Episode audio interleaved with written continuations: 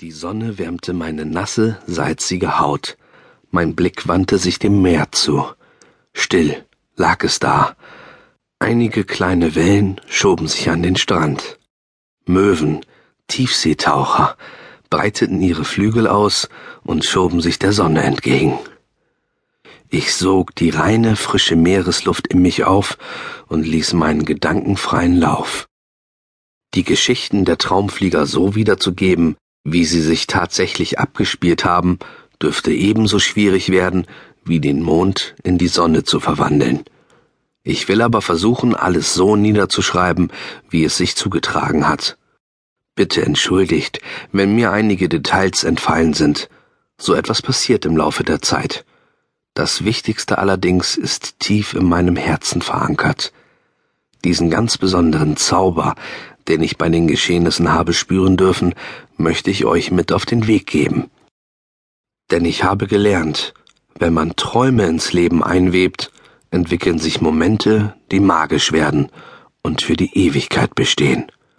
Man muss lediglich lernen, ihre Zeichen richtig zu deuten, mit allem, was auch dazugehört. Freundschaft, Liebe, Hoffnung, Kummer, Trauer und Schmerz. Jetzt, wo ich hier an meinem geliebten Meer auf Norderoog sitze, kommen die Erinnerungen wieder. An Lena, Lasse, Anastasia, Schnorchi und Benny Buchsbeutel und die vielen fantastischen Momente, die ich mit ihnen gemeinsam erleben durfte. Angesichts der untergehenden roten Sonne sagte Lena einmal vor langer Zeit Liebe ist die Zeichensprache des Herzens. Erkennen wir sie, geschehen Wunder und unsere Träume werden Wirklichkeit. Wie recht sie hatte. Während ich mir die Haare aus dem Gesicht strich, huschte ein Lächeln über mein Gesicht. Entschlossen holte ich eine alte Schreibkladde hervor und brachte die ersten Worte zu Papier. Es war einmal. Kapitel 1 Wir schrieben das Jahr 1984. Ostern stand kurz bevor. Wie jedes Jahr verbrachten wir die Feiertage auf der Insel Norderoog, ein kleines Eiland in der Nordsee. Der erste Morgen nach unserer Ankunft. Ich freute mich riesig auf den Tag. Endlich wieder ans Meer gehen. Nach tief eingegrabenen Schätzen suchen, die die Flut ans Land gespült hatte. Noch im Bett drehte ich mich zu meiner Schwester um. Ihre Augen waren geschlossen. Etwas schlaftrunken zog ich meine Bettdecke beiseite.